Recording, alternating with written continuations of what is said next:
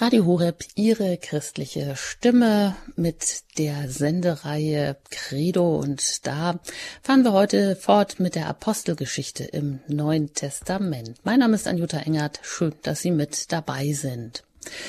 Die Apostelgeschichte, damit beschäftigen wir uns schon länger und zuletzt hat Paulus eine glühende Rede auf dem Areopag in Athen gehalten. Wenn Sie das nicht mitbekommen haben, dann können Sie das bei uns im Podcast natürlich gerne nachhören. Aber heute erfahren wir davon, wie er weiter nach Korinth reist. Und dort lernt Paulus das jüdische Ehepaar Aquila und Priscilla kennen. Sie waren durch das Claudius-Edikt von 49 nach Christus aus Rom verbannt worden.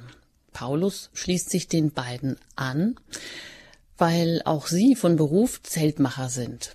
Paulus arbeitet jetzt also auch und lehrt am Sabbat in der Synagoge. Dann treffen seine Gefährten aus Mazedonien ein. Und Paulus wird von vielen Juden in Korinth auch angefeindet. Daraufhin wendet er sich den Heiden zu. Aber im Haus des Synagogenvorstehers Crispus wird er nicht nur aufgenommen, sondern das ganze Haus bekehrt sich zum Glauben an Christus. Höhepunkt ist eine nächtliche Vision, in der Gott Paulus seinen uneingeschränkten Beistand zuspricht. Trotz vieler Widerstände soll er seine Verkündigung fortsetzen und nichts wird ihm zustoßen, so der göttliche Zuspruch. Aber das Blatt wird sich bald wenden. Turbulente Zeiten stehen Paulus wieder einmal bevor. Soweit mal ein kurzer Überblick über das, was uns heute erwartet im Kapitel 18 in der Apostelgeschichte.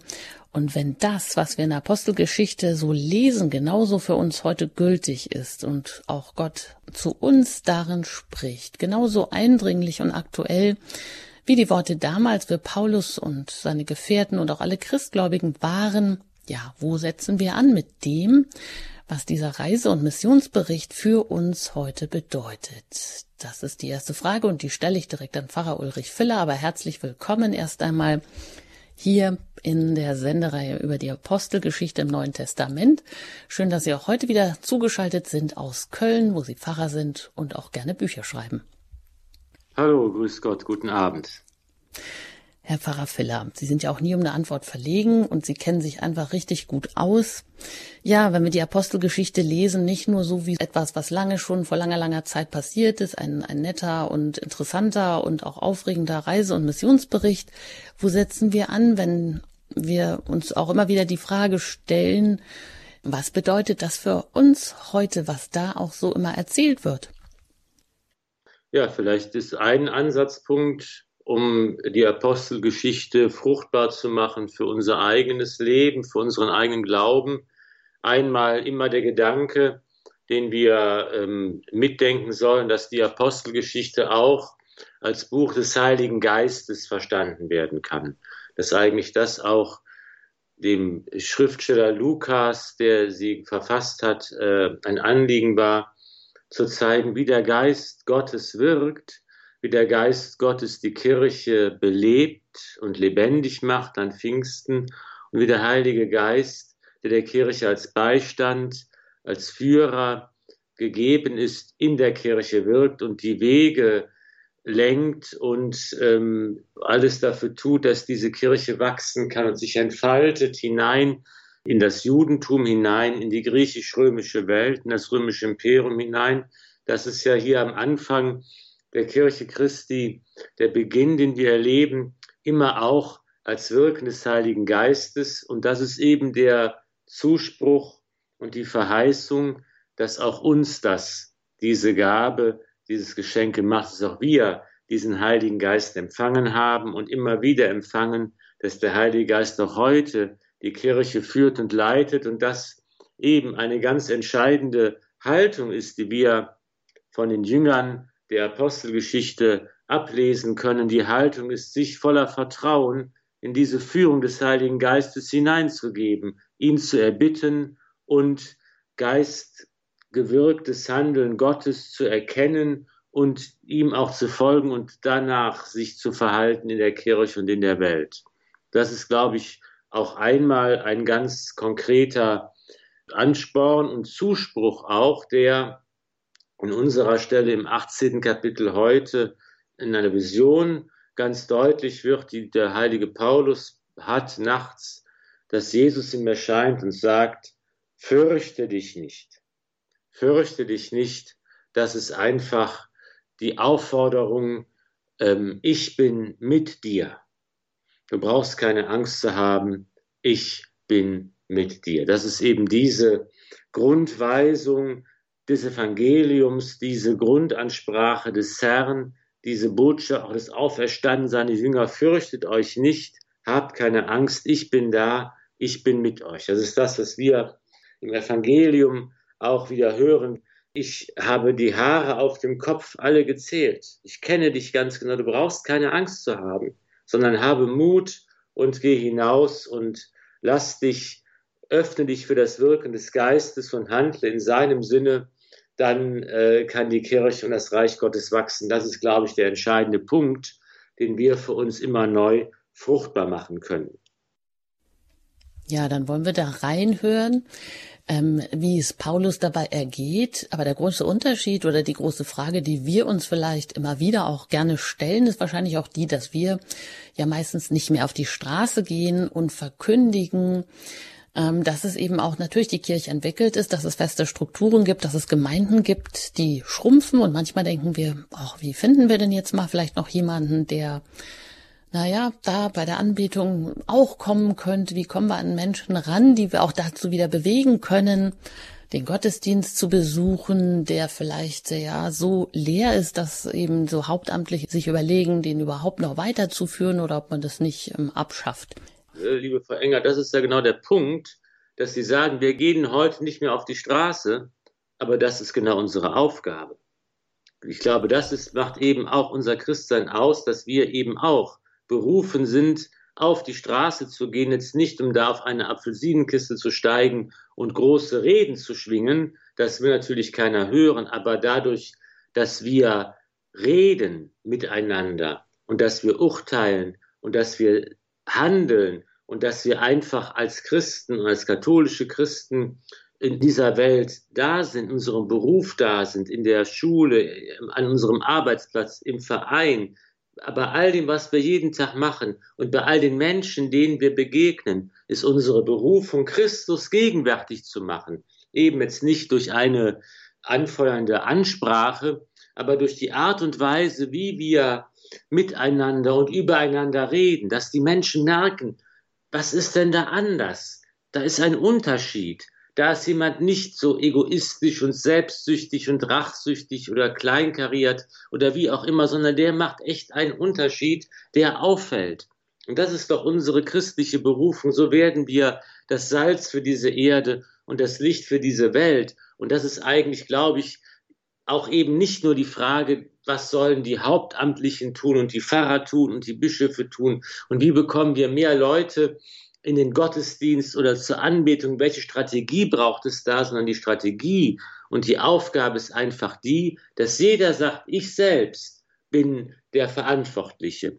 Und ich selbst muss in meinem Leben, wie es die Apostel, wie es Paulus oder Barnabas oder Aquila und Priscilla und so weiter getan haben, ich selbst in meinem kleinen Umfeld, wo ich Menschen begegne, das ist meine Verantwortung. Und da muss ich einen wichtigen Unterschied machen. In meinem ganz normalen Alltag, in ganz banalen Kleinigkeiten. Da fange ich an, äh, das Reich Gottes zum Wachsen zu bringen. Das ist, glaube ich, wichtig. Und da, glaube ich schon, ist unsere tägliche Aufgabe.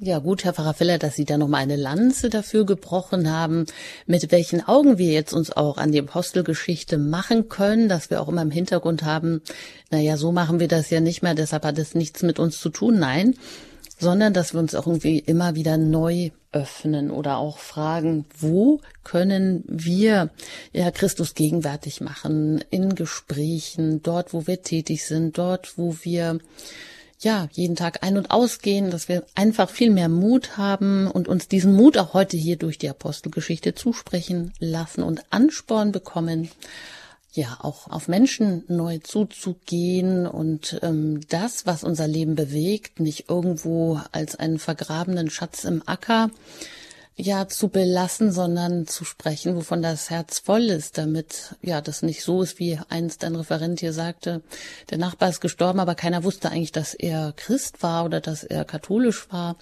Das wäre dann wahrscheinlich eben nicht die richtige Herangehensweise, die auch eigentlich nicht richtig froh macht. Ja, aber jetzt zur Apostelgeschichte, wenn Sie die auch in die Hand nehmen möchten, die Bibel aufschlagen möchten nach den Evangelien, da geht es weiter mit Lukas, der diese Apostelgeschichte wahrscheinlich geschrieben hat, das Buch des Heiligen Geistes, wie Pfarrer Ulrich Völler sagt. Und da sind wir heute im 18. Kapitel angelangt. Paulus in Korinth. Und da lesen wir Folgendes. Hierauf verließ Paulus Athen und ging nach Korinth. Dort traf er einen aus Pontus stammenden Juden namens Aquila der vor kurzem aus Italien gekommen war, und dessen Frau Priscilla. Claudius hatte nämlich angeordnet, dass alle Juden Rom verlassen müssten. Diese beiden schloss er sich an, und da sie das gleiche Handwerk betrieben, blieb er bei ihnen und arbeitete dort. Sie waren Zeltmacher von Beruf. An jedem Sabbat redete er in der Synagoge und suchte Juden und Griechen zu überzeugen. Als aber Silas und Timotheus aus Mazedonien eingetroffen waren, widmete sich Paulus ganz dem Wort und bezeugte den Juden, dass Jesus der Christus sei. Als sie sich dagegen auflehnten und Lästerungen ausstießen, schüttelte er seine Kleider aus und sagte zu ihnen, Euer Blut komme über euer Haupt. Ich bin daran unschuldig. Von jetzt an werde ich zu den Heiden gehen. Soweit diese Stelle aus der Apostelgeschichte Kapitel 18, Vers 1 bis 6, wo Paulus nach Korinth kommt. Herr Pfarrer Filler, was ist da so, was fällt Ihnen auf? Was ist vielleicht auch besonders? Einmal eine zeitliche Einordnung, dass eben aufgrund dieses Claudius-Ediktes, das angesprochen ist, waren wohl wahrscheinlich Aquila und Priscilla, die hier namentlich genannt werden und die vorher in Rom gewesen sind, wahrscheinlich 49 nach Christus und äh, ähm, sind schon vorher also als Judenchristen praktisch in Rom gewesen und ähm, dann von da aus nach Korinth gegangen. Und hier sehen wir also, wie Paulus auch arbeitet in seiner grundlegenden Verkündigung. Es ist ja etwas, das wir eigentlich eine Argumentation, die wir aus den Paulusbriefen selbst nicht so in der Form kennen. Aber die Paulusbriefe richten sich eben auch an die Gemeinden, die bereits bestehen. Und hier sind wir eigentlich in einer Vorstufe der Missionsarbeit, der Verkündigungsarbeit, der Erstverkündigung, die äh, Paulus betreibt. Und hier wird gezeigt, wie er es eigentlich überall macht. Er sucht eben die Synagoge auf, die es ja in allen Städten und Orten auch gegeben hat in der griechischen Welt. Und dort predigt er und versucht eben aufzuzeigen, anhand der Heiligen Schrift, anhand des Alten Testaments, dass Jesus der Messias ist. Dass Jesus der verheißene Messias ist, in dem sich der alte Bund erfüllt. Und das ist eben diese Erstverkündigung des Paulus, der nebenbei als Zeltmacher arbeitet. Also es gibt noch kein dickes Gehalt für Kirchenbeamte in der Zeit der Apostel, sondern die arbeiten selbst. Paulus betont das ja auch an anderer Stelle, dass er niemandem zur Last fallen will, sondern immer mit seiner eigenen Hände Arbeit seinen Lebensunterhalt verdient hat.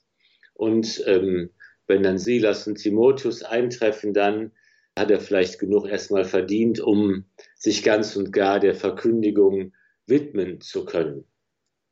Dann geht es weiter und seine Verkündigung und seine Predigt, seine Mission stößt nicht nur auf Gegenliebe. Das ist ja auch etwas, was wir kennen. Die Predigt äh, stößt manchmal auf offene Herzen, manchmal auch auf Widerstand. Und die Juden oder manche von ihnen sind eben hier nicht zu überzeugen und sie äh, lehnen sich auf, sie stoßen Lästerungen aus und dann sagt eben Paulus hier, sagt sich von ihnen los im Grunde genommen, mit zwei ganz eindrucksvollen Zeichen. Das eine ist, er schüttelt seine Kleider aus. Das ist ja ein Vorgang, den wir von anderen Situationen auch kennen aus der Bibel. Ne, bei Paulus und Barnabas, die sind ja in Lystra, weil sie ein Wunder gewirkt haben, für Götter gehalten worden, für Zeus und Hermes. Und da, als sie das dann mitbekommen, dass die Menschen sie für Götter halten, da sagen sie, um Gottes Willen, das, das darf nicht passieren, das ist ja Gotteslästerung. Und sie schütteln ihre Kleider aus oder zerreißen ihre Kleider und, und sagen, dieses, dieses falsche Verständnis soll nicht an uns haften.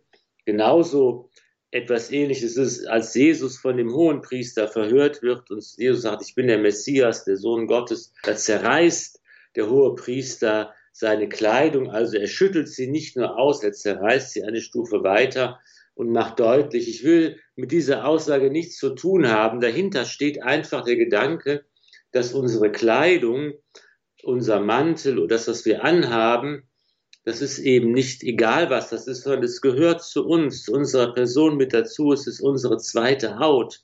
Die Kleidung gehört zu unserem Körper, zu unserem Leib zu unserer Persönlichkeit und da, wenn man sie ausschüttelt, sagt man, nein, ich will damit gar nichts zu tun haben. Und er sagt eben diese, diese Formel, euer Blut komme über euer Haupt. Also, das ist so ähnlich wie bei dem Wort glühende Kohlen auf dem Haupt sammeln. Das kennen wir ja auch aus der Bibel. Das bedeutet eben letztlich, dass ihr übernehmt selbst die Verantwortung. Wenn ihr jetzt meine Botschaft ablehnt, dann seid bitte so gut, übernehmt selbst die Verantwortung für euer Handeln. Ich ähm, habe damit nichts mehr zu tun, sondern ihr müsst selbst vor Gott dafür einstehen, dass ihr sein Wort jetzt nicht hören wollt. Und hier ganz konkret vollzieht Paulus dann den Schritt, sich von der Mission innerhalb Israels weiterzugehen und eben auch die Heiden anzusprechen und ihnen das Wort Gottes zu verkünden. Mhm. Also er wendet sich da wirklich brüsk ab oder ähm, bekundet das auch mit Zeichen, die Kleider ausschütteln, den Staub von den Kleidern schütteln, die, wie Sie sagen, die wie eine zweite Haut ist oder eben auch ja, die Verantwortung dort zu belassen bei denen. Also wenn er sieht, da ist nichts zu machen, dann kehrt er dem auch den Rücken und insistiert dann nicht weiter darauf. Ja, wenn er dann nur mit Anfeindungen oder mit Lästerungen konfrontiert wird, also ein Zeichen dann auch wirklich davon abzulassen, oder? Ja, das ist auch eine ganz klare Trennung, die wir auch von anderen Stellen im Evangelium äh, etwa kennen, dass man eben sagt, dass die Apostel dann den Staub von den Füßen schütten, die Schuhe abklopfen in der Stadtmauer und sagen, ich will noch nicht mal mit eurem Straßenstaub etwas zu tun haben, wenn ihr nicht bereit seid, auf das Wort einzugehen, das wir verkünden. Das sind eben solche entsprechenden äh, Zeichen, die eben auch deutlich machen, man muss auch nicht und kann auch nicht ohne Unterlass immer wieder Perlen vor die Säue werfen. Manchmal muss man auch sagen, wir haben es gesagt, ihr wollt nicht, jetzt ist es gut, jetzt ist es ein Zeichen auch woanders hinzugehen und sich woanders anderen Aufgaben dann zu widmen.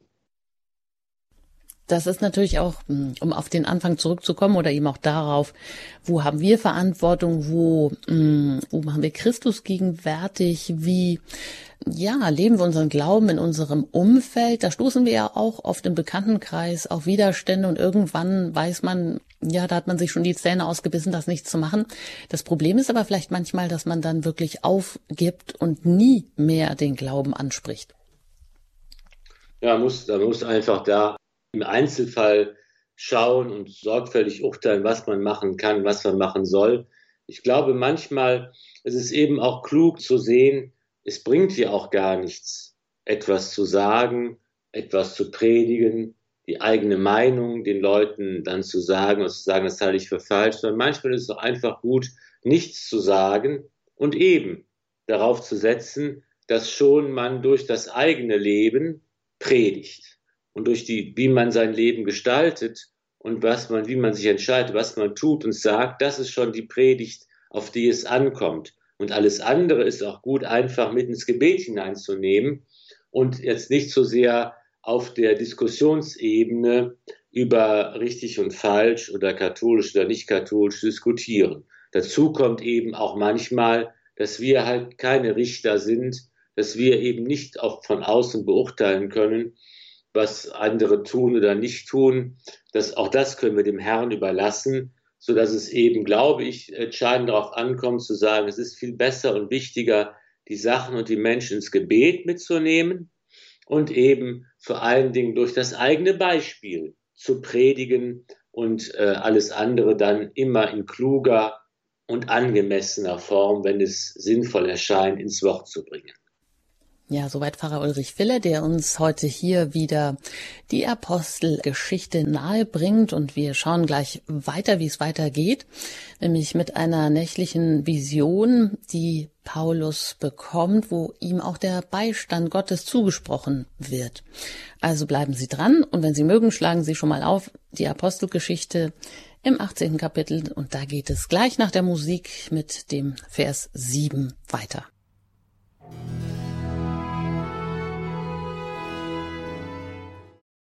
Sie haben eingeschaltet bei Radio Horeb, Ihrer christlichen Stimme mit unserer Reihe Die Apostelgeschichte im Neuen Testament. Ich bin Anjuta Engert im Gespräch mit Pfarrer Ulrich Filler.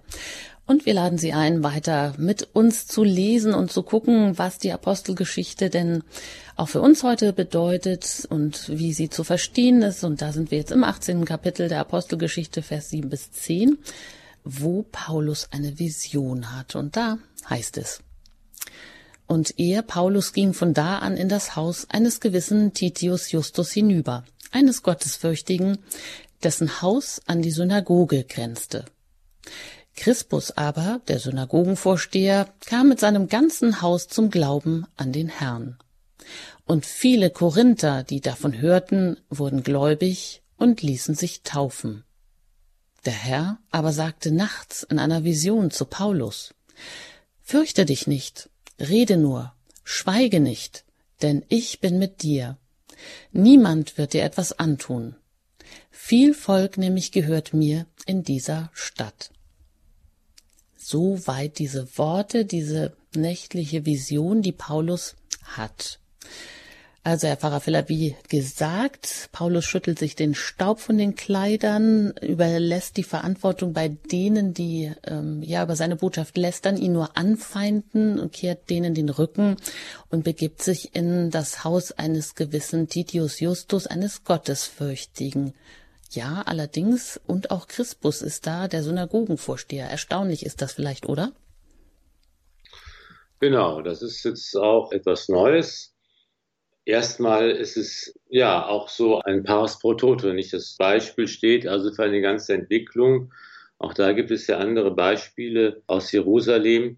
Zum Beispiel, dass hier Leute zum Glauben kommen mit ihrer ganzen Familie, mit dem ganzen Haus. Das ist ja immer die ganze Familie. Und da sieht man übrigens auch, dass auch bereits Kinder getauft werden, wenn die ganze Familie, die ganze Hausgemeinschaft zum Glauben kommt und getauft wird dann schließt das natürlich auch die kleinen Kinder ein, die äh, eben auch in diese Glaubensentscheidung mitgenommen, mitgetragen werden, auch getauft werden.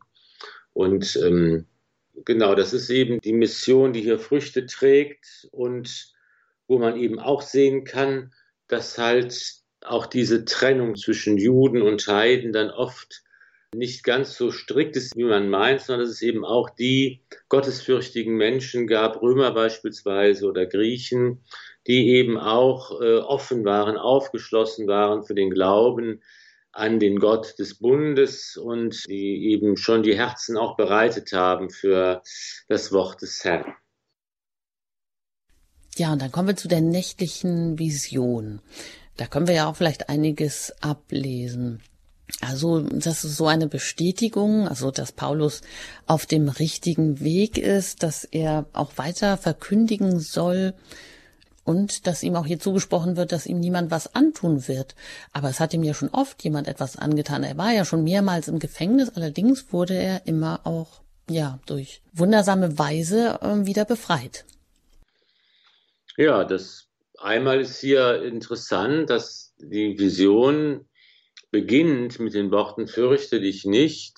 Das ist sonst ein bisschen anders, wenn Jesus erscheint und sagt, fürchtet euch nicht.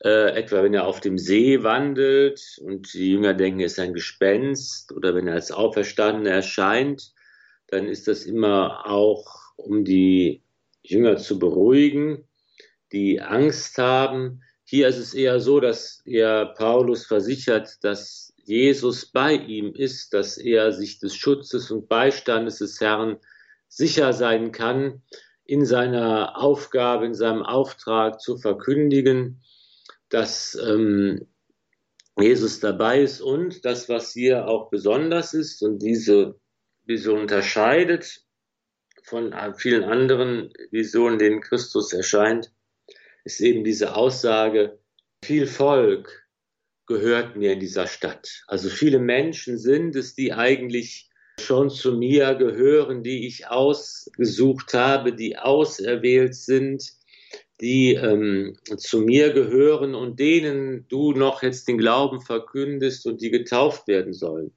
Also hier auch etwas, äh, ein Gedanke, dass ähm, da Menschen sind, die bereits zu Jesus gehören, obwohl sie noch keine Christen sind.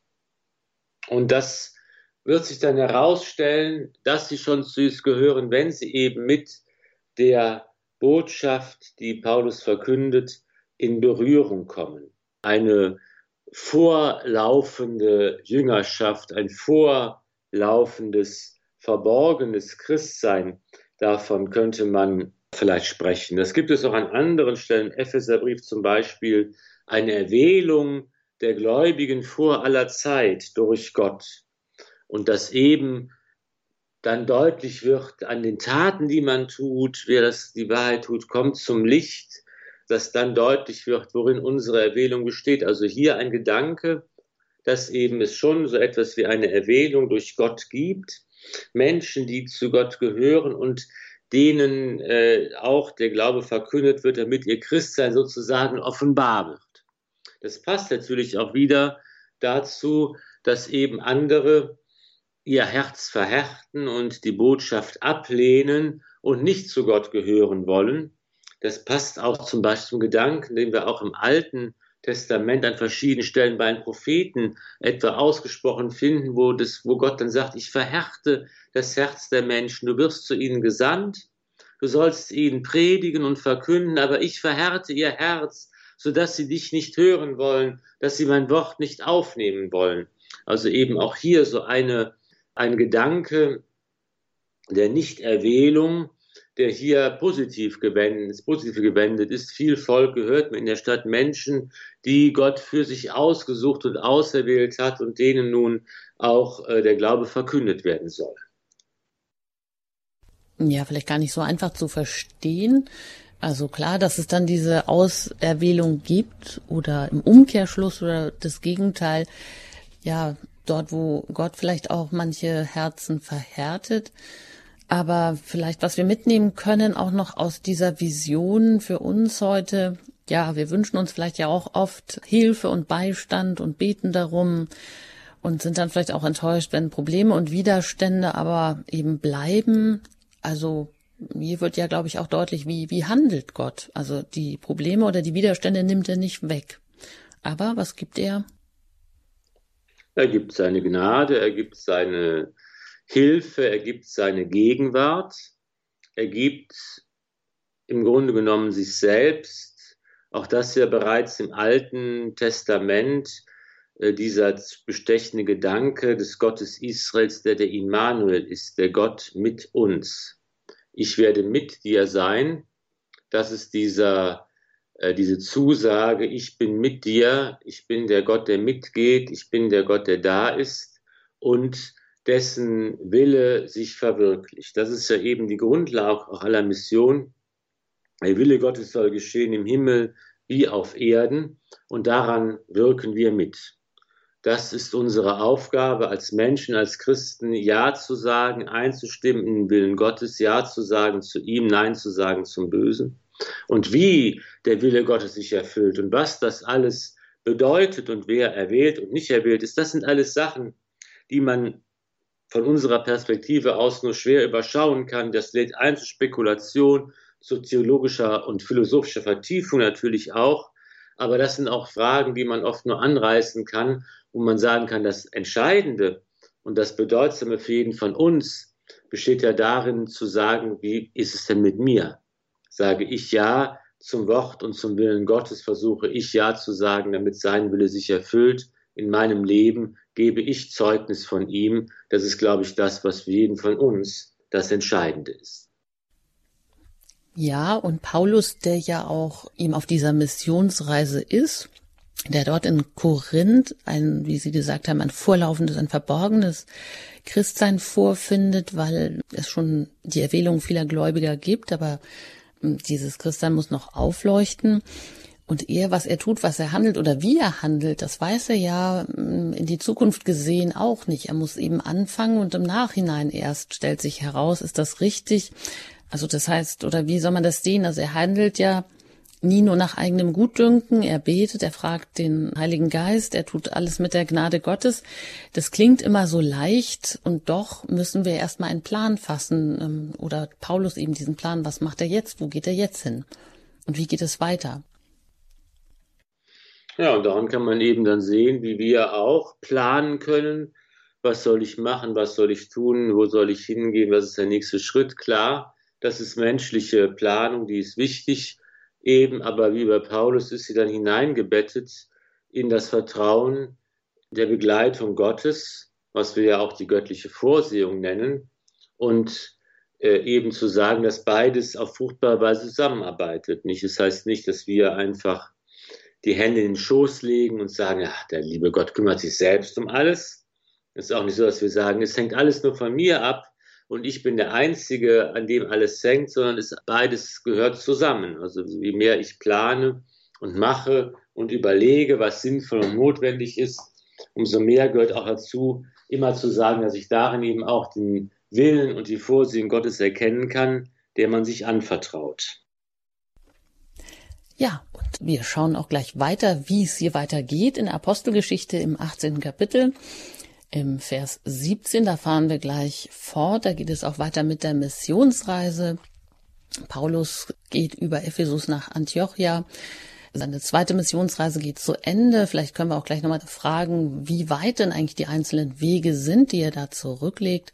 Bleiben Sie dran und nehmen Sie auch die Bibel gerne mit zur Hand. Im 18. Kapitel der Apostelgeschichte, Vers 17, da geht es nach der Musik gleich weiter.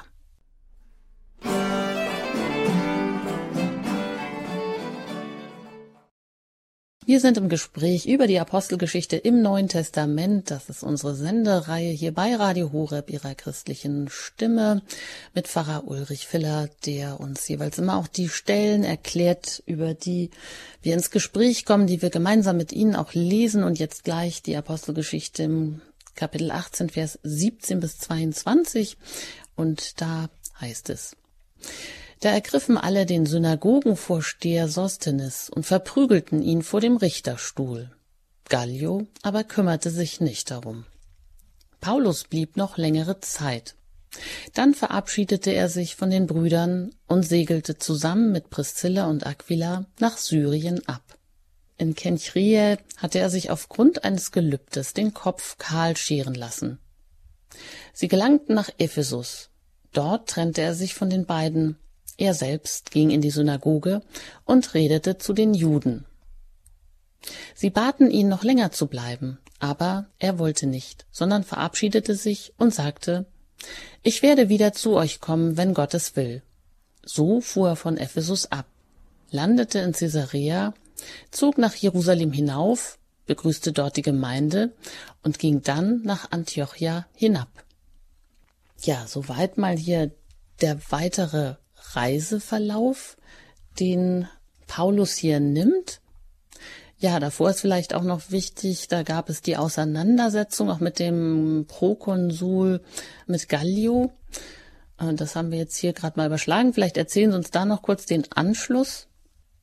Ja, es geht eben hier wieder um diese Konflikte mit der jüdischen Gemeinde.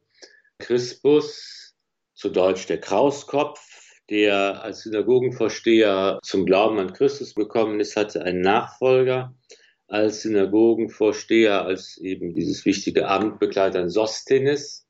Und hier wird wieder einmal die römische Ordnungsmacht äh, angerufen, um den Schiedsrichter zu spielen. Hier ist es Gallio, der aber ganz klar sagt, wenn ihr Juden über eure eigene Religion äh, euch auseinandersetzen wollt, dann müsst ihr das selbst machen. Da, das ist nicht meine Aufgabe. Und ähm, dann wird der arme Sosthenes zum Prügelknaben im, wahrsten Sinne des Wortes. Und der Unmut entlädt sich über ihn. Und dieser Gallio äh, kümmert sich gar nicht darum. Es ist also, äh, greift da nicht ein, anders als es dann später der Fall ist. Paulus ist immer jemand, der da auf dem Präsentierteller steht, der immer äh, in der Gefahr läuft, dass sich der Zorn und der Unmut äh, und der Widerstand äh, auf ihm entlädt. Und das ist ja letztlich das, was ihn auch, als nach Jerusalem kommt, hinterher, ähm, da wo man sich verschwört, um ihn umzubringen, wo er tatsächlich dann von den von der römischen Ordnungsmacht beschützt werden muss und dann aber eben auch dann vor den Kaiser nach Rom kommt.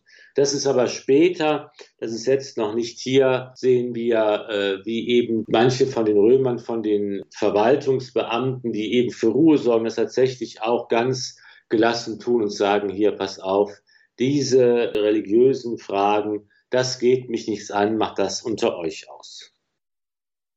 Und was ist denn noch so wichtig auch im Reiseverlauf? Vielleicht können Sie da auch noch mal sagen, welche Strecken legt er zurück oder wie können wir uns das vorstellen? Wie lange, wie viel Zeit hat das in Anspruch genommen? Ja, wie viel Zeit nehmen solche Reisen in Anspruch? Grundsätzlich muss man sagen, dass es wahrscheinlich äh, die Möglichkeiten viel besser waren, als man sich das vorstellt. Im Römischen Reich, in dem wir uns bewegen, waren ja die Straßenverhältnisse, Wegverhältnisse ganz ausgezeichnet. Wir wissen aus zeitgenössischen Beschreibungen zur Zeit Cäsars etwa, dass ein berittener Bote, der von Gallien nach Rom unterwegs war, innerhalb von wenigen Tagen sein Ziel erreichen konnte. Die Post war also ganz ausgezeichnet, vielleicht besser als heute, sagt man schon mal scherzhaft. Und auf dieses Wegenetz konnten sich eben auch in der apostolischen Zeit die Jünger verlassen und das konnten sie auch nutzen. Die erste Reise des heiligen Paulus, ungefähr 47 nach Christus, hat ungefähr so ein Jahr lang gedauert. Antiochia war die Ausgangspunkt. Es ist ja eine bedeutende Christengemeinde gewesen. Heute liegt es in der Türkei am Mittelmeer, in der Türkei. Antakya heißt die Stadt heute. Und äh, da geht es also eine kleine, eine kleine Runde, könnte man sagen, der Missionsreise über Zypern, und dann wieder aufs Festland und dann zurück nach Antiochia. Das ist also eine kleine und die zweite Missionsreise ist schon ein bisschen größer, der, der Bogen wird größer. Da geht es also äh, auch wieder von Jerusalem aus diesmal. Das ist ja, Antiochia ist ganz, wenn man so will, im Norden. Dann, wenn man nach Süden geht, an der Mittelmeerküste, kommt nach Jerusalem. Da geht es dann durch Kleinasien teilweise Städte, die auf der ersten Reise besucht wurden, aber teilweise auch neue Städte.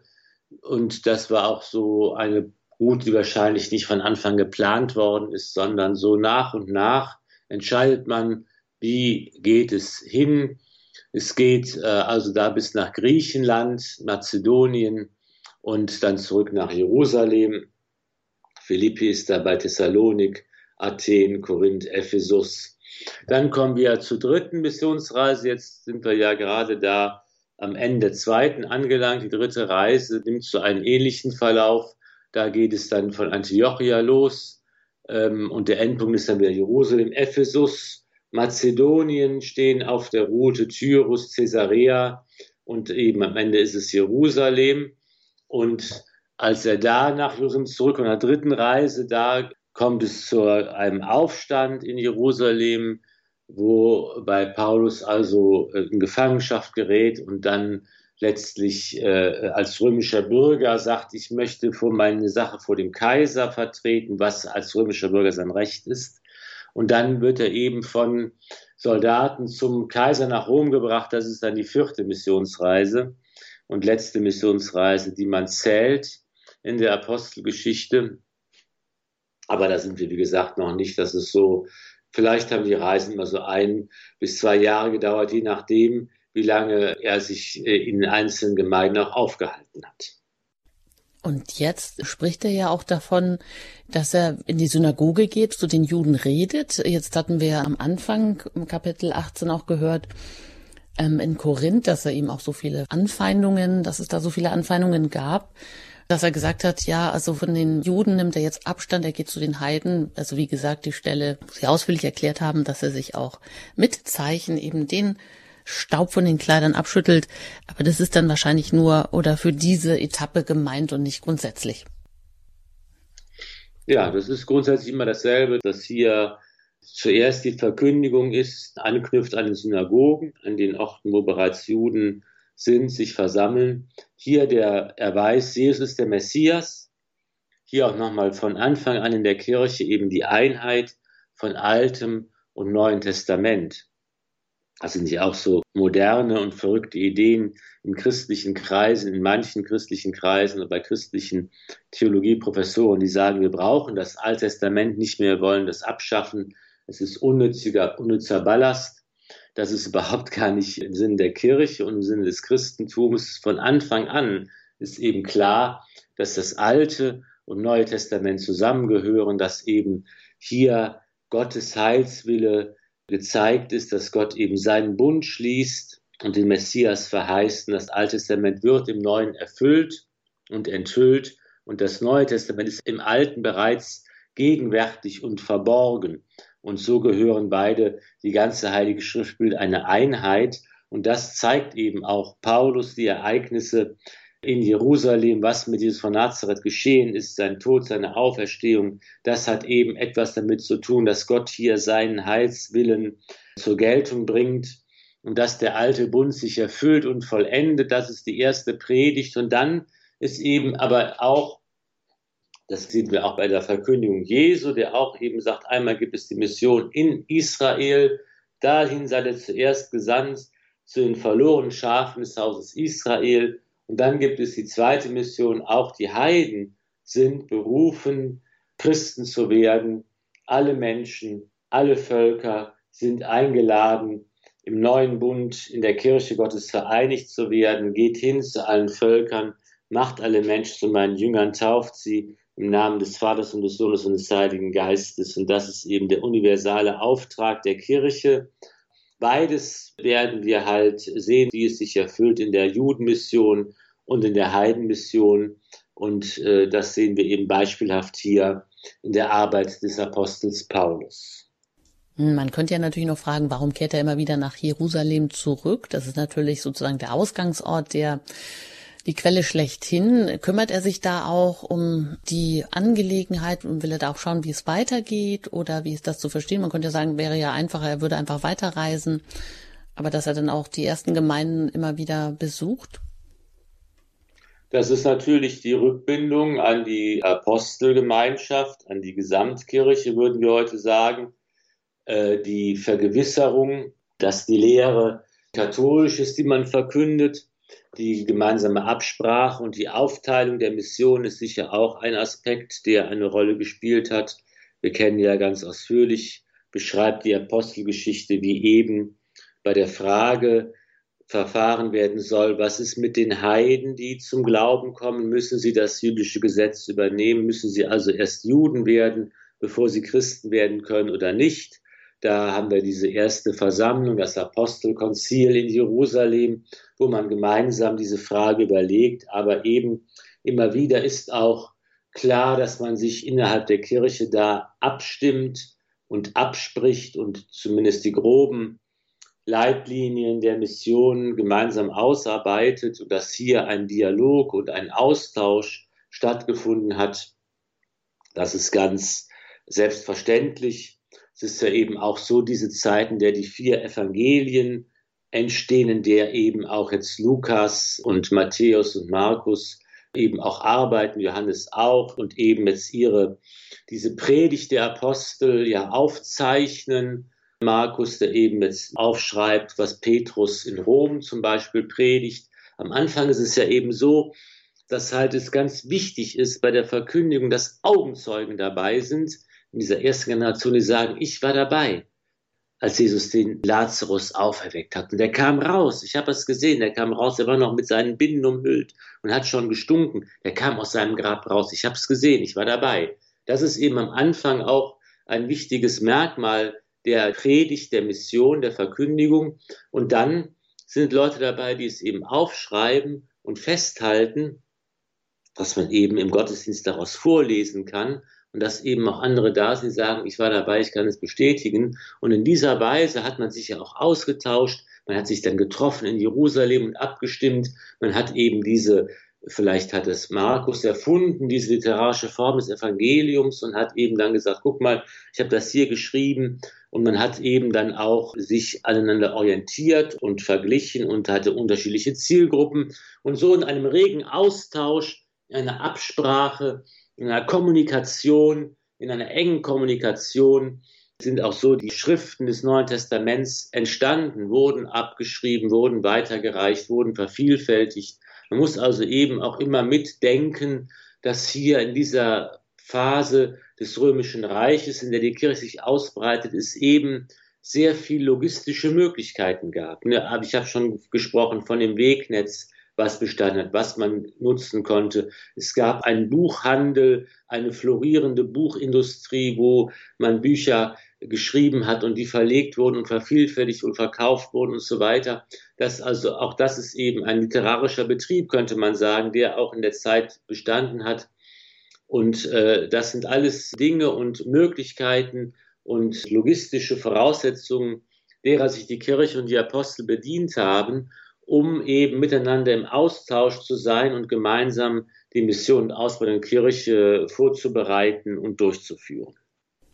Ja, dann würde ich Sie zum Abschluss bitten, auch noch um ein Gebet, dass auch wir uns immer wieder neu in diese Bewegung mit hineinnehmen lassen, in die Bewegung mit dem Heiligen Geist, auch unseren Glauben immer wieder neu gegenwärtig zu machen und da nicht müde und ähm, fade zu werden, sondern einfach, das ist das Angebot, was uns die Schrift und dieses Wort Gottes ja auch immer wieder macht, dass wir das ernst nehmen, dass wir das annehmen und dass wir das auch als Quelle des Lebens uns immer wieder neu anschauen und daraus eben auch ja Mut, Ermutigung mitnehmen und Christus einfach unser Christsein einfach auch fruchtbar werden lassen, da wo wir sind.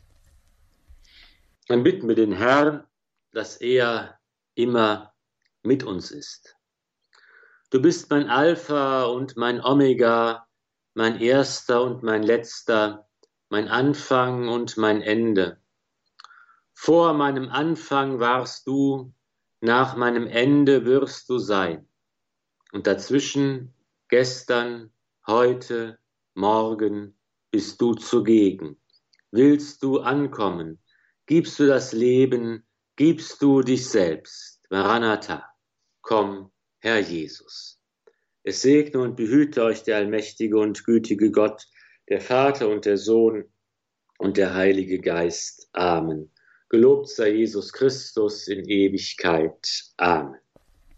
Vielen Dank, Pfarrer Ulrich Filler, dass Sie heute hier zu Gast waren. Einmal mehr in der Apostelgeschichte im Neuen Testament und mit dieser Reihe geht's natürlich auch weiter. Seien Sie da gespannt, schauen Sie bei uns vorbei auf der Website horeb.org, da finden Sie alles Interessantes über Radio Horeb und ähm, wo Sie auch mitwirken können, wie Sie mitwirken können. Sie finden natürlich auch das Tagesprogramm und einmal Informationen dazu und natürlich auch die Mediathek, wo Sie alle vergangenen Sendungen noch einmal nachhören können. Ich danke Ihnen an dieser Stelle für Ihr Interesse immer auch für Ihr Gebet, mit dem wir uns freuen, wenn Sie mit dem Gebet uns begleiten und auch mit Ihren Spenden, damit wir hier auch weiter auf Sendung bleiben können. Alles Gute Ihnen und einen wunderschönen guten Abend, Ihre Anjuta Engert.